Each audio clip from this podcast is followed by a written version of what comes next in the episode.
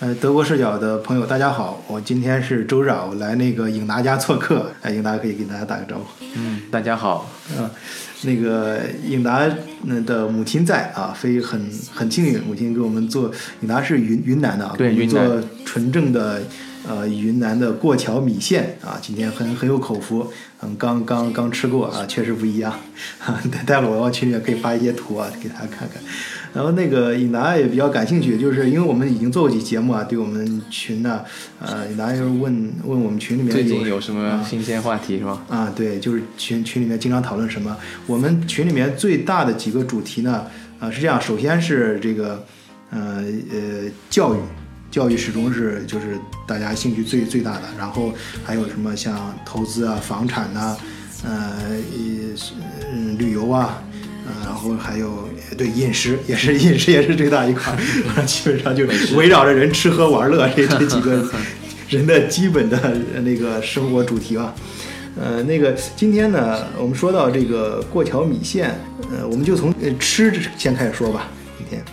呃，那影达是这样，颖达有跟大家可能听我节目的应该也知道，以前颖达是在呃巴黎。住过很长时间，你在巴黎哎是多少年？十十年，超过十年。那你搬到德国之后，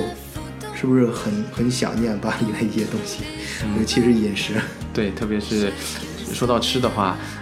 到我到德国两年，那么对比法国的话，可以说德国的饮食那简直就是惨不忍睹。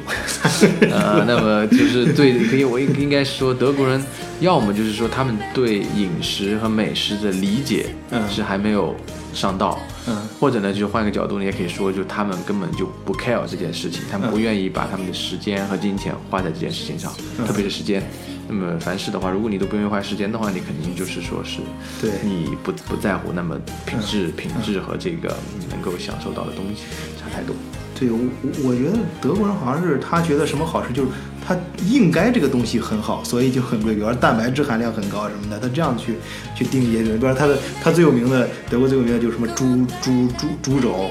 然后。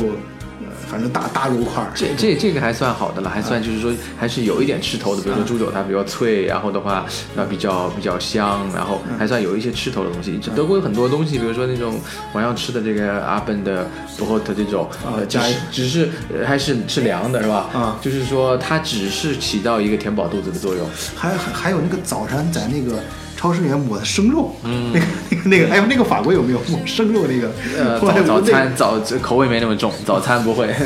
他抹生鱼我还理理解啊，生的大肉啊，对，生的猪肉啊，对，对，他还是腌过一点，还是腌过一点，啊，稍微腌过一点，然后配两块羊，呃，配一点点羊羊羊洋葱，就那么吃，生吃大肉啊。对对，就是就是德国人的吃法呢，主要就是以填饱肚子为主，他只要是管饱。嗯，那么法国呢，应该是说从这点上来说，法国跟中国很。像就是说吃对吃的理解已经是深入骨髓了，就是说我们讲究的是色香味，然后的话再加上这个呃已经菜系的分类，呃这个搭配，呃然后前中后，然后冷热，然后这个软的脆的硬的软硬度，呃然后的口味的清淡重，那么的话就是说已经达到艺术的程度，能吃出享受。来对人生的享受，对，就把这当成一个，就像你说，愿意花精力和时间去享受这件事儿，对的，而不是说像都完成任务，像一个 off guard，完全完成了就行。对的。那么你现在就刚刚说那个，你你回想起你在法国生活，你特别是对比现在在德国的这个惨状加引号这个，然后你你你最怀念的或者最想念的是哪些东西？呃，吃的，呃，刚才说就是说法餐比德餐那肯定好太多了。然后我我前两周在。汉堡的一家这个法餐厅吃，那我说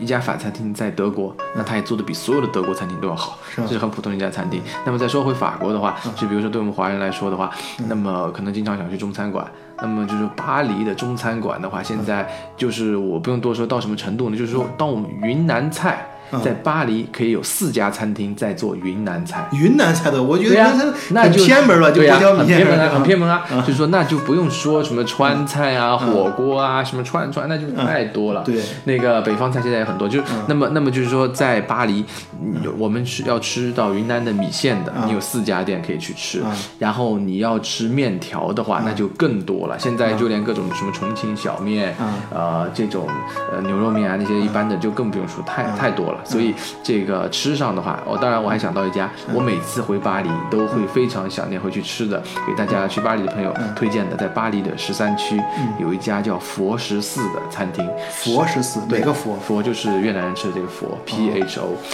佛十四，它是这个那家店是常年排队，在巴黎十三区，就是巴黎的中国城。嗯十三区的这个档口，然后你就要跟着人流去，常年一天从早到晚都在排队的一家店就对了，是号称巴黎最好吃的越南米粉。那么我我自己的话，因为这个我们的米线跟它的有异异曲同工之处，那么的话吃有时候吃不到好吃的米线，我吃那个就让我可以很解渴了。但是的话，确实是非常好吃的越南米粉，大家可以去尝一尝。嗯，对，就是我们在呃在国外，就像今天我们能吃到，就是就是阿姨做的很纯正的云南米粉，这个就很不容易，呃，很很呃米线，很很就非常好嘛。就是说在德国，我们先不说人家当地的菜，我们就比较同样是中餐，我们因为都中餐很有发言权嘛，就比较法国的中餐跟德国的中餐差别就这么大，对那就不同的土壤嘛。对，然后，那么就是对于法国菜本身，就是地道的法国菜，呃，有没有那些哪些你特别留留念，或者说有朋友去巴黎玩的时候，你建议他一定要尝一下，或者你自己回去啊，我一定要尝一下，有些菜我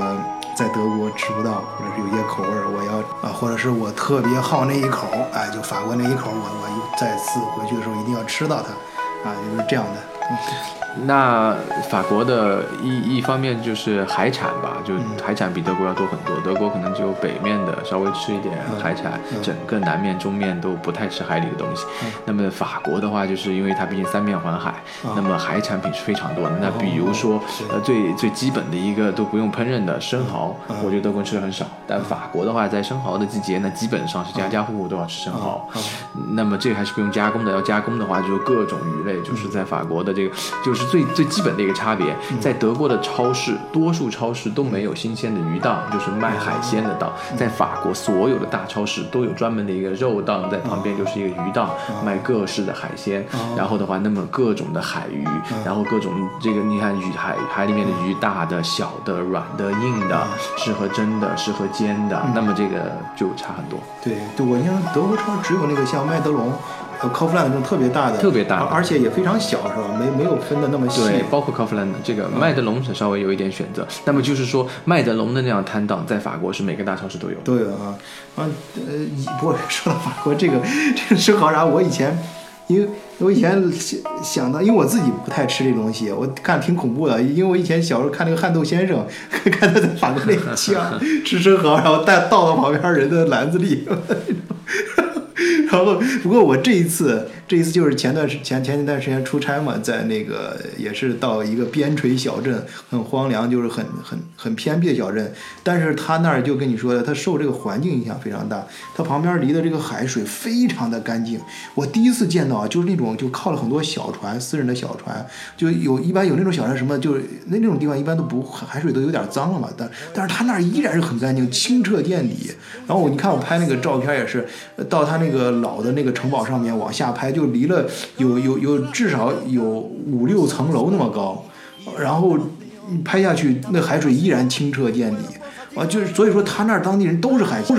然后他那那次我才第一次就是真的，我我也很放心，然后就吃了吃了，确实是，哎，很很特别好好吃，对，真的法国有大量的这样的地方。嗯所以，所以那么那么吃的这一块海鲜一块，另外包括就是说山珍的话，嗯。呃，这个不管是法国这个当然是贵一点的了，不管是这个黑松露，嗯。然后还有这个法国人吃的鹅肝酱，就是说这些东西除了这个吃，那么关键是它用为它作为原料再去做，可以做出很多的菜来。哦。所以的话，那么这些菜系就都是德国就没有的。哦。所以的话就是呃，而且再加上法国的话，可能移民比较多，那么法国的菜系里面还用会用到很多的，比如说阿拉伯人的那个烹饪的原料，那么那些那些菜做出来的话，就是说口味又是另外一些风格。那么所以就是从从从饮食的角度的话，它法国的文化是一个非常开放又包容的，然后的话五湖四海的汇到那里，然后的话培养出这些法国的大厨。对，有那就是说可不可以这样理理理解这个事儿？就是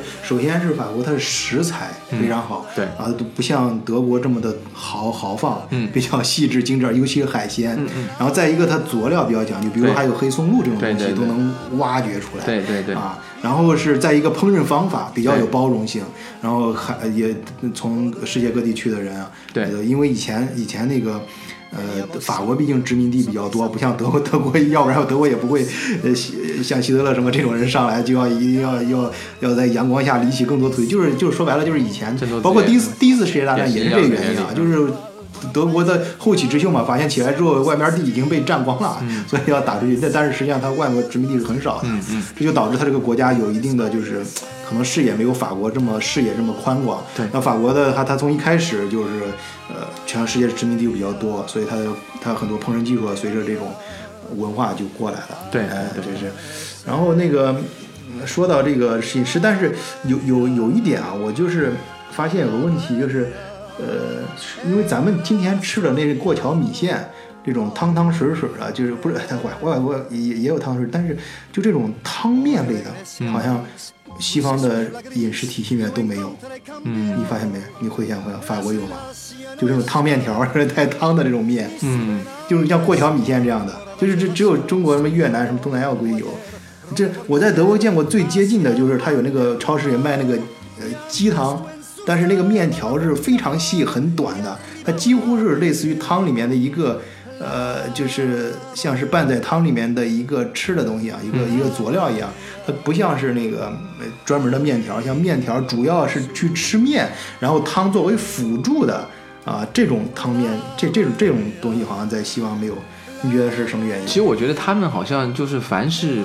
热的嗯饮料，就除了咖啡，他们呃咖啡这种或者咖啡加奶这种接受，其他的饮料的水之类，他们都都喜欢凉的，不喜欢热的。啊。你比如你让他如果不泡茶，你给他一个一杯热水，他是非常不喜欢的。啊。那么的话，这个你说像我们的这种比较淡的这类汤，不管是鸡汤、排骨汤这些汤，其实他们都喝不习惯。不是我说的是这面，这主要是对，那么的话，面它就那么那么那么，我们刚才说汤呃干和湿的做法嘛，啊。那我的意思就是说，其实就是他们非常、哦非常的不习惯呃热的这种带有热汤的热的汤，哦他们在口感里面，他们觉得喝进去的东西一定要凉爽的，哦他们才接受。哦除了除非咖啡，除了咖啡这是比较特殊的一种习惯性的饮料，是吧？然后其他的咖啡和茶这个是比较特殊的。如果是吃的这种东西，他们一定是要喝比较爽口的这种水，是吧？要么带气的水，要么就是酒。对然后这个这种呃我们的所谓的这种呃我们的这种汤熬的这种汤，其实在他们的这个体系里并不太多。嗯是的，我们那个这就我上次跟一个德国朋友，呃，到中国去，就在北京一个小饭馆也是，我们点那个，呃，我说那个新疆拉条这玩意儿好，他也喜欢啊，他看这个样子也不错，然后但是就是说，那就是可以拉条也是可以分湿的和干炒的嘛。他就坚决杜绝，就是那种他带热汤的，他一定要要那种炒的炒拉条啊。不过炒拉条也好吃。但我想刚才说什么呢？就是这个西方它可能是像你刚才说那个热汤类的这个有，我觉得挺挺挺，呃，也这个应应该有这方面的因素。嗯，我觉得还有一个可能是他们是不太喜欢发出声音的，就是吃面条，呃，这种吸溜吸溜这种声音，声音，那包括餐具，他们的餐具嗯就是说这种汤面粉类之类的，我觉得那是筷子是更适合的。这个，这个对这，个而且我我其我其实前段时间我才，呃，第一次知道他那个面条是怎么吃的。你要德国人吃面条，它是一个叉吧，然后另外配一个勺，他就是那个拿这个叉子插到面条上，在勺里面搅搅搅搅，把它搅成，呃，都面条都缠到这个叉子上，然后一口塞到嘴里面，然后不会杜绝有这种呃吸吸溜吸溜这种。对对对，然后拿个勺儿，它那个勺儿是因为那个勺儿正好是凹进去嘛，正好在里面这样转转，能能缠到缠成一坨 挺有意思。那我说到那个说到这儿呢，我们就是想引出第二趴的内容，就是影达跟我说，就是上一期啊，就是我上多少期记不清了，反正有一期就讲到沉没成本。嗯、说柏林机场啊，啊，就是你就是说到那个吃，我就想到，哎，咱们他这儿没有汤面，就可能他他们吃饭的时候比较安静，啊，安静呢，当然安静这个词儿呢跟沉默又不太一样啊，呃，可能沉默是一种，呃，不是安静可能是一种美德，但是沉默可能就不一定了。这种沉默，当然经济学上那个沉默是往下沉三点水那个沉，但实际上这种沉默造成的这种沉默成本就是眼瞅着。一就是一个项目，你要不停的到后面就发生了沉没成本，你要你你明知道它就你投进去成本就像往下沉的石头一样，呃，它看不到什么收益，但是还要不停的往下投入，然后它是由于沉没成本造成，就是你在不该沉默的时候，就是那个不发生的那个沉默啊，就是然后那个颖达前两天跟我说了一个事儿啊，我觉得你给我说那个。呃，我觉得我也没没没有想到，就是颖达听了这个节目之后，由于他在德国待过，在呃中国待过，呃不是 在在在在德国待过，在法国待过，所以你马上就比较出来，特别有感触，就是说法国像红红背心、呃黄背心黄背心运动，好多人看法不一样，我们在群里也讨论过，他们有各种各样的看法，但是从呃从这个沉没成本考虑，那个那个颖达就说，这其实是体现了法国一个比较好的教育理念，就是都不要沉默，就是有什么你就赶快说出来。你要你你可以就是说我我我这个我我不同意你这个政策，我马上就是有有有有不同的我就要叫的，要要跳出来的。我反对你马克龙，但是你马克也不代表你马克龙就要下台，但是你马克龙可以出来，你继续按照你的事儿，但是你知道我是我是发表了我的意见的，我是不同意的，这个这个事儿对我我是有其他看法的，在这个时候不要沉默，要要就避免发生以后就发生悲剧，在你不该沉默的时候你沉默了，以后就可能这个项目就变成一个沉没成本了，就是大家到最后已经错过了那个最好的。采取手段的时期，那进就像得病一样，说说不恰当的比喻啊，你进入晚晚期了，那后面就是不停的还要再投入，那你也没办法，你只能就是说就变成病入膏肓。嗯，啊，呃，说到这一点，所以第二趴呢，我们想聊一聊就是德呃法国的教育啊、跟德国的呃，我们对比着呃德国吧，或者是到时候看吧，看聊到哪儿算哪儿吧。我先先聊法国教育，那个因为因为德因为嗯，颖达在呃到那个汉堡之后呢，要牵扯到很多一些呃就是。呃，孩子上学啊，就是要要在法语区上法语学校，所以他他由于自己的亲身经历，哎，然后在这边呢，有对法国的教育又有了更深层次的一些呃见解，或者是更更更更更更大的感触，因为涉及到自己的生活了嘛，自己的孩子，所以说呃，颖达想想你想聊一聊这方面，对，但也也不是什么见解，就是说自己的这个一个经历，因为呃，当时从法国搬家到德国，嗯。那么我家这个孩子都要这个入学的这个问题，那当时一到德国的这个汉堡，那么就找汉堡的这个法国的学校，那么汉堡有一所法语学校，嗯。那么组织注册了以后，进入它这个体系之后，那么才渐渐了解到，其实这个法国在这个呃法国本土以外的海外的这个海外教育体系是一个很庞大的体系，就是法国在全球有近近五百所这样的这个这个法语学校。在分布在全球的将近一百五十个国家，嗯，呃，那么一方面可能就是说，在过去的一段时间内，法国人还是呃大量的跑到了世界上各个地方去。那么只要有法国的企业、有法国的商人的地方，他们的孩子就需要就近入学，而且呢，他们又希望保持他们自己的这个呃文化，然后和教育。另外一方面呢，也是就是说，因为这这个学校里面五百所里面有将近两百所，那么都是法国教育部直管的，就是说他们在执行继续的在海外执行法国的教育大纲，跟法国的这个学校和学生是同步的。嗯。那么他最终的教育结果就是所有这些海外学校里的学生，嗯。那么在他十八岁的时候。都是可以去这个参加法国的高考，哦。就是跟法国的是完全同步的，同一水准、同一水平的。啊、那么，那么这个一方面呃是这个解决了这个在海外的法国人以及在其他国家对法国文化语言感兴趣，另一方面一方另外一方面也是在推广法国的这个法语也好，然后和法国的文化吧，这方面做很多贡献。嗯，对这个我我记得以前碰见德国人给我讲过，就是他们到德国工作的时候，有德国政府的呃，反正在政府帮助下吧，有一些德国学校在那边，孩子直接送到德国学校，然后读德国教材，然后嗯呃到考大学的时候就直接可以考德国的呃大大大大大学了啊。对，嗯，当不过当时我跟我记得咱俩刚才说的时候，还说到这一点的时候，突然又还想到那个中国的孔子学院。呃，中国对海外也是有想法的，就是呃，我们叫文化交流吧，我们不说文化输出，就是文化交流。就是中国随着中国的崛起，也需要对外海外影影影响。你比如说我，咱们的孩子不是到周末都去上中文学校啊，跟这还还是有一点差距的啊。这这中文学校它它是一个非案，就是一个协会，一个非营利性协会，是自发的民间组织啊。孔子学院是是是国家有国家的支支支持，但是它是大学里面的。还是很有限的，但是不像就是说像德国跟法国这种都是很系统的政府，让让孩子能够，呃，到海外能够，嗯，便于你就是在海外的，首先是你你本本国的员工到海外，他下一代还可以接着接受这个教育，啊，是而且是系统的教育。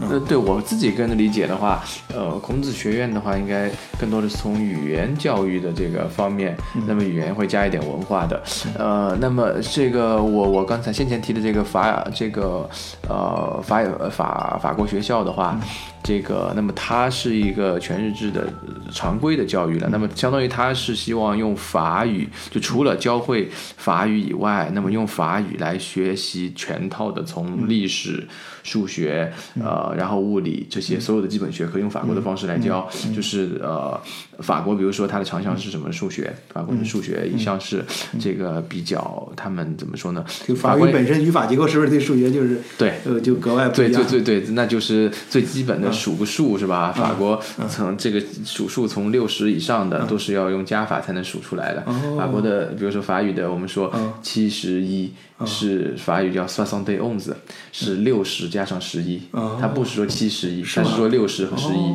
然后，所以的话，你的你要一直加上去六十加。你每个人要是说不会这个数学，就是在融合在那语言中，你就要数学就要有一定的想法，对数学头头头脑就要训练啊。那那那我问一个比较俗的问题，就是你你上像这一类学校，就比方说现在汉堡，你要到这个区要上这个法语学校，嗯，它的收学费啊什么的，是不是比其他学校要贵，或者是呃，还是跟德国的这个能不能享受德国的或者享受法国的这种免费或者是什么福福福利体系？呃，他在德国就相当于是你去上私立学校，那么的话，但是他的这个办学呢是法国的财政部啊这个资助的。啊，那么所以是基本是私立学校的收费啊，但是当然你就是说你有经济困难的话，你又是法国人的话，你可以去申请这个呃政府支持，就是资助啊、奖学金之类的，这个都有。他他能支持到什么地步呢？能不能举个具体的例子？呃呃，基本上就是你如果是法国人，然后呃，就是根据先看你的工资收入，对你的收入很低，然后你你这个不能够支付学费的话，你去申请可以减免。就甚甚至到上个星期我们学校组织滑冰，呃，溜旱冰要交五十块钱，那么的话，他每一个每次活动通知上他都写，如果你有困难的话，你就提出来，学校可以帮你承担。嗯，对对，很很可惜你享受不到。好事儿，好事儿，不是咱们呃，这这个涉及隐私，咱们就不说了啊。然后是请听我们原谅，然后我们还是接着往下聊。那这个这个教育呢，就是除了这个，就刚才涉及，当然教育的面儿很大，我们可以聊很多话题。我们今天呢，就是呃聊到这个，就是这一点吧。我觉得具体谈一个具体的点，给大家。嗯，不管感不感兴趣吧，反正我觉得，呃，是是很现实存在的一个有意思的事儿，就关于法国跟德国这样的海外的一些教育，它教育内容本身你有没有？对我再我再补充一句，就是呃，那么前段时间发生了有意思的事情，就是我们的这个汉堡的这法语学校要扩建，那么这个时候法国政就德国政府跟两国的教育部就谈了一个新的项目，要那么要扩建成一所德国人也可以上的法语学校，那么它所以这个项目叫做呃这个法德。法德学院，那么法德学院，那么就是双语的了。呃呃，法德的话，这个是一个更高的一个教育标准。那么现在在整个法国和德国可能有三四所吧，在法国现在有两所，然后在德国有一所吧，应该。然后现在是汉堡要再建一所。那么呃，那么它是政府支持？对，现在是这个汉堡市政府出资出地，然后的话来来来建。那么现在是还在这个项目起草起草阶段。但是这个当时给我们所有的这个法国家长来介绍这个项目的时候呢，就双方的这个教育部的负责人过来介绍这个理念，就是法国对教育的这个，特别是高等教育这个呃开始之后的这个。理念呢是一种精英教育，法国强调的精英，就法国这个国家的立国之本呢是靠法国的精英，就是说法国的政治和经济界的精英在引领和支撑这个国家。那么他在强调我的这个我的教育体制是要把精英选拔出来，把精英送入法国的这个精英学院进行进一步的深造，这是法国的教育理念。那么德国的，那么在法国的这个教育官员讲完话之后，德国的教官员上来的时候，他第一句话就说：我们首先不做精英教育啊，对，德国讲得很清楚，他讲得很清楚。我觉得这一点差别很大，跟德国。对，就德国人就讲得很清楚，我们德国德国人不讲精英教育。德国人讲的是这个同质的教育，就是说这个我们是一个普及性的，是吧？然后这个非选拔性、非淘汰性的，让大家达到一个这个这个这个怎么说呢？就是就是一种普及的一种概念吧。那对啊，这两者差别这么大，它怎么融合呢？怎么建不不法国德国学校？呃，所以它那么它的这个呃，它这个模式的最终结果呢，就是说呃，这个法德学校的这个学生呢，他可以选择两种高考，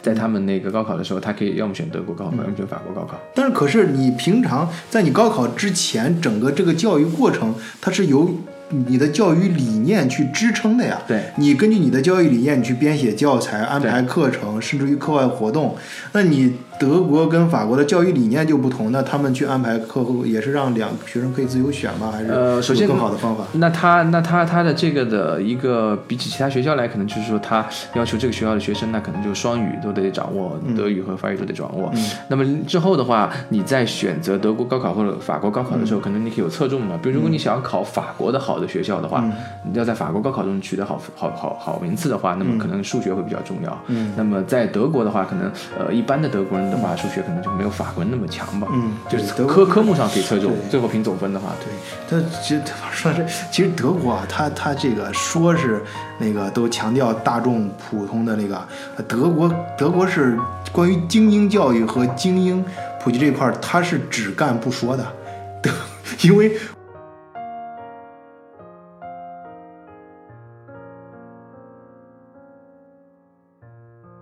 就我现实中遇到的一些德国人，就我自己认识的，有些关系还不错。有些他如果是上过私立学校，他会给我强调这一点的，说我小学是在哪个哪个学校上的，我初中 我的中学是就是那种有名有姓的哪个哪个学校啊。他他后面他会他那个意思就是强调他那是私立的，然后大甚至他如果是大学，他也是在私立，他他会他一定会告诉你，他大学是在一个私立的什么大学上的。嗯嗯。啊，他他跟那个奥斯别总还不一样，就是真的是他就觉得就是说他的他意思是我跟那个。别人是不一样的，我是在一个小圈子里，在一个精英的圈子里生活着，而且德国的。德国的富人，我我在前面节目里面介绍过嘛，德国富人很低调的，他跟那个其他的阶层是平行线，是不相交的。他们在就是你咱们在在大街上能看，所以到德国旅游的那个朋友啊，你们可能会看到，你们见不到德国的富人，你可能大街上看到见豪车的，有些特别是那个阿拉伯人，还有那些第三世界国家的过来的非非洲哥们什么的，喜欢炫富的，那是那其实是很一般的，也就可能家里开开个小饭店或者 düdüner 店，或者家里摆小摊，然后有一点钱，这个。其实德国，你一般中产阶级稍努努力都能买得起，就 leasing 一个，然后在大街上炫。那正儿八经是没钱的那种，他敢出来那么炫的，也不怕财政局去找他，因为他本身真的没没有太多的那个啥。真正的德国的富豪贵族阶层，他是很有修养的，他们的圈子是很封闭的，他们的一切都很封闭，就是他们的孩子上学，受到教育理念。你想，因为他们咱们普通人受的教育就是想考一个更更好的大学，或者是像德国比较好嘛？就像你刚才说的那个德国人，我们德国人培养的是大众教育，他那他是啊，是让每一个人都有一个技能，或者是你按你自己的喜好去选择，这是普通咱们老百姓很好。但真正的贵族阶层，你想他的老师，他培养的不是你有什么技能，是是让你怎么去管理你的财产，至少是管理这样的。当然，美国的那大家可能也听到过，那美国的那种。贵族阶层那就更不一样了，那是要培养你怎么去做一个领导人，嗯，怎么去领导一个世界，领导世世界，对啊，大的企业。那是不一样的。这个这个培这个教育的目的是不一样的。对，但法国的在再往上了的高等教育里面，法国还更有特色的一个就是从拿破仑时期，拿破仑他把呃法国的高等教育里面又再分出了一块体系，就是我们在法国叫的那个 Grand École 大学校，就法国的精英学校，他就在大学里面又提炼出一波精英学校。就我们知道德国可能跟中国一样，就是说所有的大学，然后公立大学，然后你会有根据排名、科目排名，那么会有比较好的大学，然后这样排下来。法国呢，它相当于它把把这个普通大学里面又分出一块专门的精英大学，是跟普通大学区别开来的。他从入学，然后之后的这个学制的设计，嗯。然后毕业之后的去向，这些都跟普通大学就完全是两条路了。就是这个，比如说这个上上星期这个黄背心运动之后，法国总统马克龙要宣布的一个要废除一个他的这个国家政治学院，这个就是他的精英教育里面的一一种方式，就他在他的那些精英的呃精英大学校里面那个体系里面呢，就分科了，就是说，比如说你是从政的人，就去上这个国家政治学院，然后从商的去去法上法国的一些高商，然后。从这个工程类的，就是法国的工程师学院。那么这些人呢，就是说他们的这个路径之后毕业之后，就是说去去在各个领域作为精英去引领法国的。那么是就是他这个教育的设计就是从那个来的，而不普通大学呢就完全就进入不了那个领域。嗯，对，就是其实就刚刚说嘛，德国的教育那些就我们看不见的不说啊，那种会觉得其实那是很少的人。但是大部分咱们普通老百姓，或者是社会上你能看见，你来德国玩的时候你能看见的这些人，但他们都是都是非常有德国理念，还是刚才他主要主流还是这种，就是我们教育还是面向大众的。你像德国反对早教，啊，然后下班之后，呃，甚至从小反对早教，然后反这个这小学一二三一二年级基本上没有家庭作业，啊，然后是呃，它是一种呃培养你。自己去学习，就是越来越忙。你随着年级的往上增长，你会根据的自己的爱好，真正的去自己给自己加加码，学习越来越努力。呃，然后对对这一点，我我我自己的体会也是，就法德差异其实挺大的。因为在我们学校里有那个呃德国的家长，他们说专门把孩子送来法国学校，他说他觉得德国学校太轻松了，学不到东西。那么这个就看你家长的一个取舍了。可能中呃法国的学校呢里面呢，可能没有中国的那么压力负担那么重，但是的话，法国还是让小孩从比较小就开始要学一些实际的东西。这个说回来就是跟刚才结合的一点，就法国在教育里面最强调的一。点是数学，就法国从小开始对数学教育比较强调。那么的话，他一直在给你孩子学数学，然后来选拔有数学天赋的人才。那么法国教育体系里面一条主线就是说，我们要选拔的精英是数学好的。就在法国，在中国我们说学好数理化，走遍天下都不怕。在法国就是你只要学好了数学，你就可以一直走到教育的最高峰。嗯，对，就是就是你知道法国，我觉得最可爱的是什么吗？就这些东西，你要说德国，他心里很清楚，但是他不会说。那法国他就说出来，就就真的是，我就真的是这样想的，我就是，所以我就是要选拔精英，我到大学，然后数学好了就是很重要，但是我们不会说，因为我因为什么？大家要考这边要考，因为德国可能是由于历史原因嘛，他很注重政治正确，有些话他是明心知肚明，但是不敢说的。你像那德国，其实他。他数学，你像我我我，因为我是数数在德国正儿八经大学里面读的数数学系嘛，我同学就给我说的很明白，说我来上数学系是因为我在我们班是学习最好的。啊，对，那那你这学习不好的，他过来之后他读不懂，那个他不是开玩笑的，就是你你到那个德国大学数学系，你去看。第一年和第二年就好多人，就每个系的人，你看都是用大教室上课的。就是第一年的时候，第一学期的时候，每个人都觉得自己是数学天才，然后过来，然后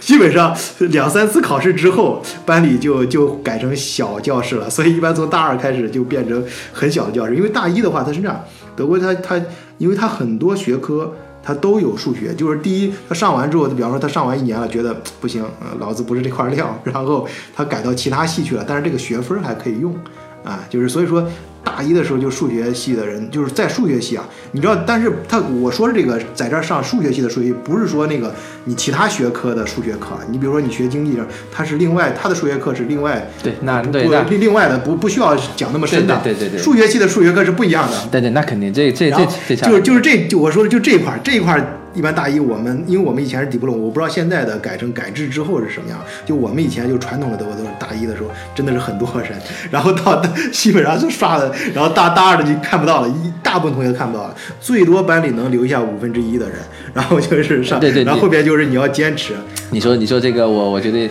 呃我我相信，因为我我虽然没在德国学过数学，我我那个在我是在中本科在中国念的，我非常印象深刻。我嗯本科的时候跟我们数学系的同学交流的时候，嗯他跟我说，这个你们学的什么微积分啊那些的话，线性代数啊那种小儿科啊，就是他对讲你讲故事，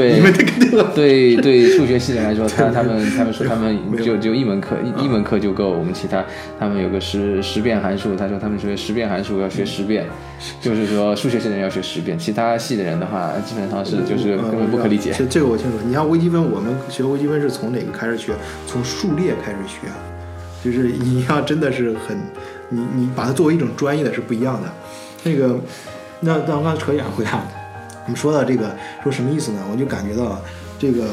呃，德国就是他，他现在可能是他知道是什么是正确的。或者他心里知道他这个这样子搞不行，因为现在其实你看近代很多德国也出过很多数学家呀，当法国也有很多哈，但是呃但是就是他知道这个的重要性，因为因为其实说实话，我学数学，我这点不是说我学数学说数学好，而数学真的是思维就是各个学科里面最能体现你思维能力的。对，检验智商的这个对这这智商咱们不用这个词儿啊，因为它不一定啊，智商包括很多种，我们就说思维能力。因为数学的话，你很多一些思维方法是你你在如果你不学数学这个专业的话，你一辈子都不会去这样去思考问题的。对，还有逻辑逻辑思维的这种严密和这啊个啊、这这是他要求你对你思维的锻炼，就是一个到最后，你如果是大学在数学专业待过的话，基本上对你思维是一个三百六十度无死角的一个锻炼。你你因为你做一道数大型的数学题的话，你你中间差一块儿，你思维你不去那样想的话，它不是说计算。中中国那个不是说你算算数，你挨着算就行了，或者是你算的更复杂一点，不是那样，是你思维你就不知是怎么算的问题。就是你的思维如果达不到的话，你没在那儿接受过专业的数学工具的话，你不会去这样去思考问题。那你那有些那有些你就真的不知道这个方法。有你要数学中很多难题是随着数学这个学科的发展，是所谓的学科发展是它不断的人生产出来一些数学工具啊，去去算这些数数学工具，它背后是因为它有新的一些通过新的思维和想法，这这些都是很刁钻的东西，所以说。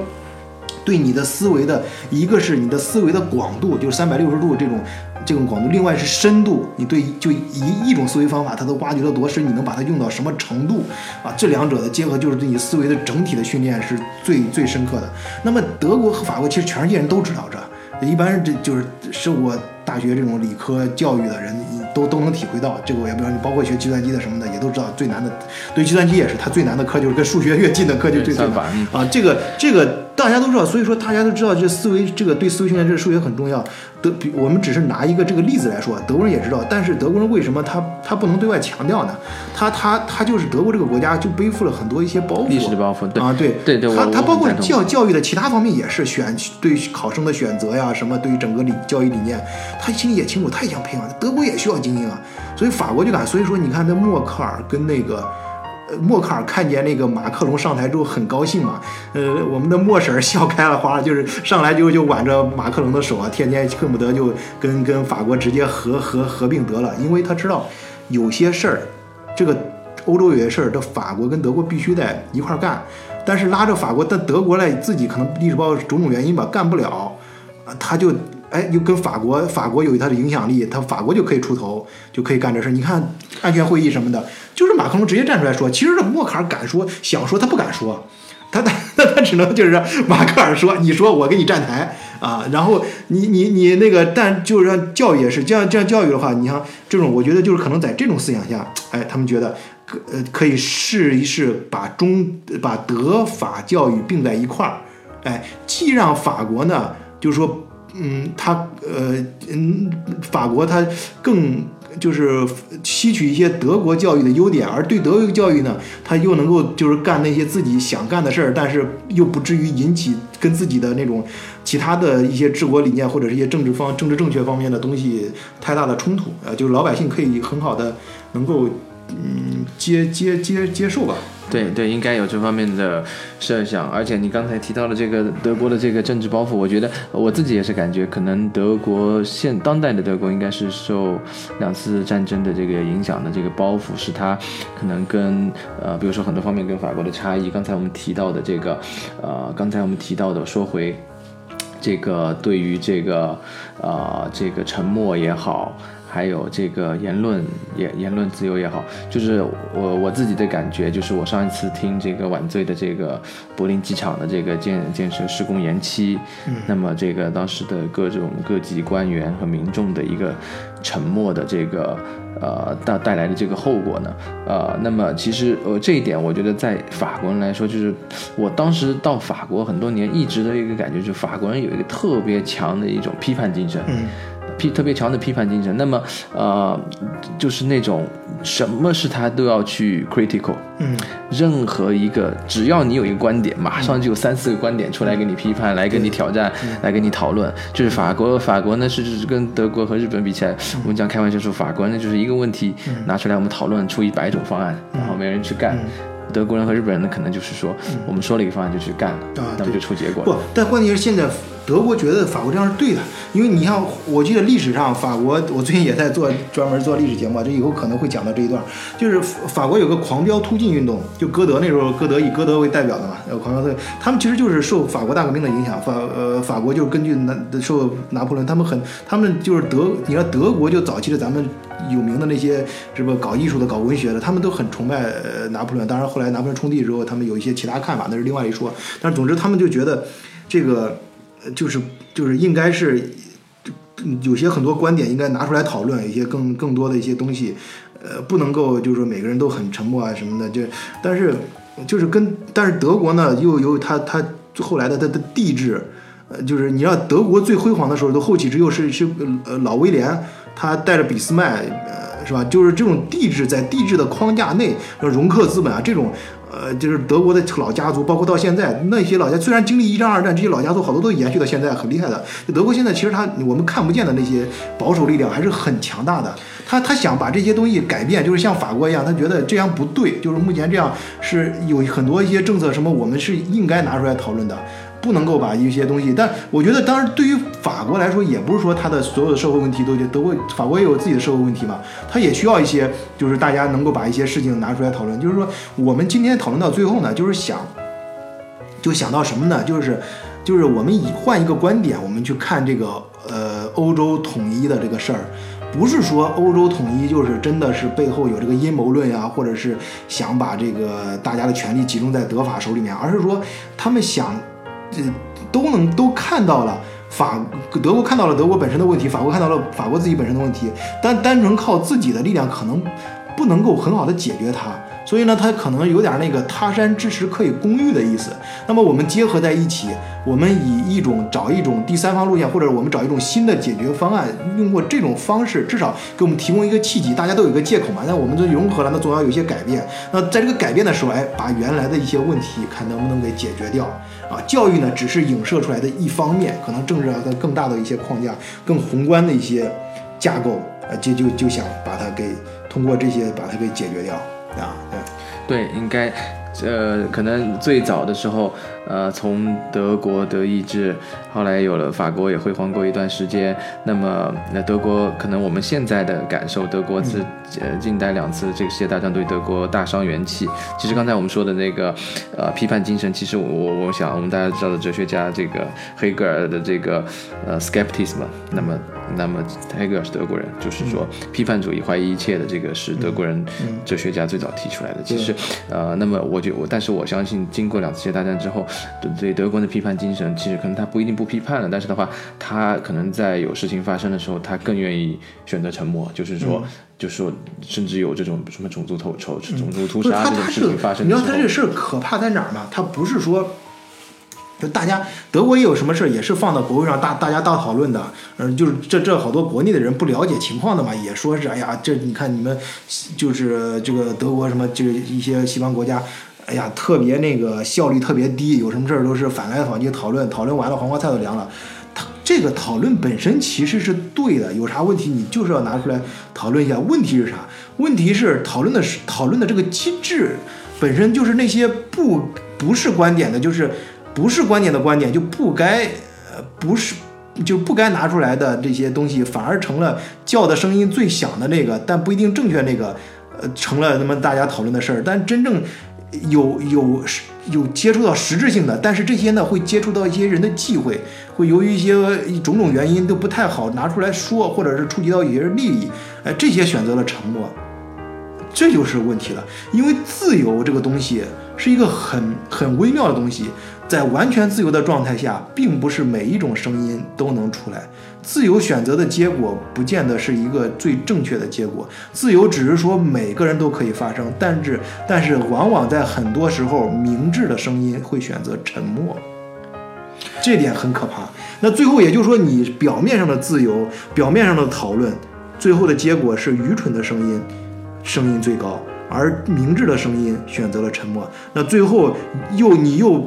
搭配上这样一个所谓的自由的体制，那最后公共政府做出的决策就是一个愚蠢的结果。对这点的话，媒体还发挥很多的作用，就是说，因为现在这个社会是媒体，对媒体都要考虑，媒体在教育民众，那么的话，媒体它选择什么样的角度和视野，这个来来来，而且最最最最头疼的是现在的媒体，呃，越来越少的媒体。跟你讲客观的，更多的是在将他的观点来告诉他这个他的看法。那么的话，低层的民众的话，基本就被他们洗脑。对，而且你要知道，媒体它叫，因为我们也是做自媒体，想做这节目，我深刻感觉，那媒体它不是说什么正，他要选择自己传播力贵网一样，他要出一节目，他当然希望一百万人在在在看他的节目，而做他的看他的产作品，而不是说只有十呃一百个人，对吧？他肯定想那么。那他如果是有时候他明智了正确的东西，这中国叫什么良药苦口嘛？他有时候可能是良药正确的东西，但是只有一百个人看。但是媒体它要生存呀，他就你所谓的自由，那那那自由经市场经济，那就是一百个人看到那个村的生活的最好呗。那最后那就变成了就是像乌合大众的，就是乌合之众那本书里面写的一样，那就是他最后就是，那他就去去选择就是那些呃尖锐的声音。不一定正确，但是大家听了之后会愿意传播的声音啊，愿意愿意点开的抓眼球的东西去去传播。对，然后刚才提到的这个言论自由这一点，我想可能呃对比德国、法国的话，我觉得法国确实要少很多的这个历史包袱。就是说没有战争的这种影响，那么加上这个法国的国家，比如说我们刚才提到的法国在，呃，在海外之前历史原因已经抢到了很多的战略资源，不管是石油、天然气，它都有。那么，呃，德国如果没有这个像德国、日本这样的大国，它没有自己的这个能源、海外能源的这个储备的话，那必然它就会受制于很多东西。就是说，比如说他对俄罗斯的这个表态，他就不能这个他我他德国离不开俄罗斯天然气的话，那么他对德国他。对俄罗斯的言论必然就会受到这个呃一定的限制，然后还有就是说这个刚才你提到的政治正确这一块，政治正确的话，那那那这个德国它首先它还没有自己的军队，然后在这个呃这个就是它在世界舞台上扮演的角色，它可能是经济大国。但是的话，从这个政治和军事上的话，他不太出头。对，就像你刚刚才说，今天我们说了，那德国人他可，当然这个这个不不代表任何事儿啊，我们只是说有我们近似的看作一个一个有意思的现象，就是德国德国你要说出去旅游，他就就感觉上啊，就马尤卡一个地方是那个，马尤卡在哪是西班牙南边一个一个群岛里面的一个岛，对，一个岛，他觉得那地方是就是都讲德语嘛，可以。那法国的话就全球都可以。对，虽然现在也没有太大的地方，都是一些小岛了，但是它基本上还是分布在这个五大洲、四大洋都有。但但但是它的影响力就明显比德国要大嘛，就是，啊，有这种，嗯，就反正现在就是我们在群里面嘛，就看到很多一些，呃，讨论政治啊，呃，教育啊，然后反正群里面呃，包括经济各方面问题，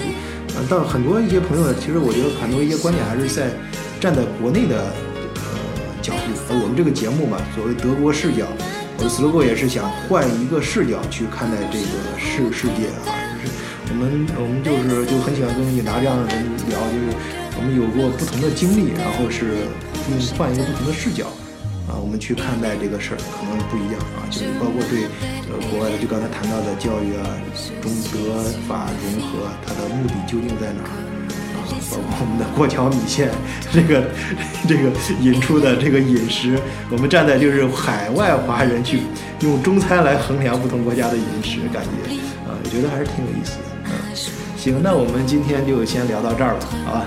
啊，谢谢大家收听，再见，祝大家呃，今天不是周末吧？祝大家明天周一啊有好心情，开始新的一周工作啊。拜拜。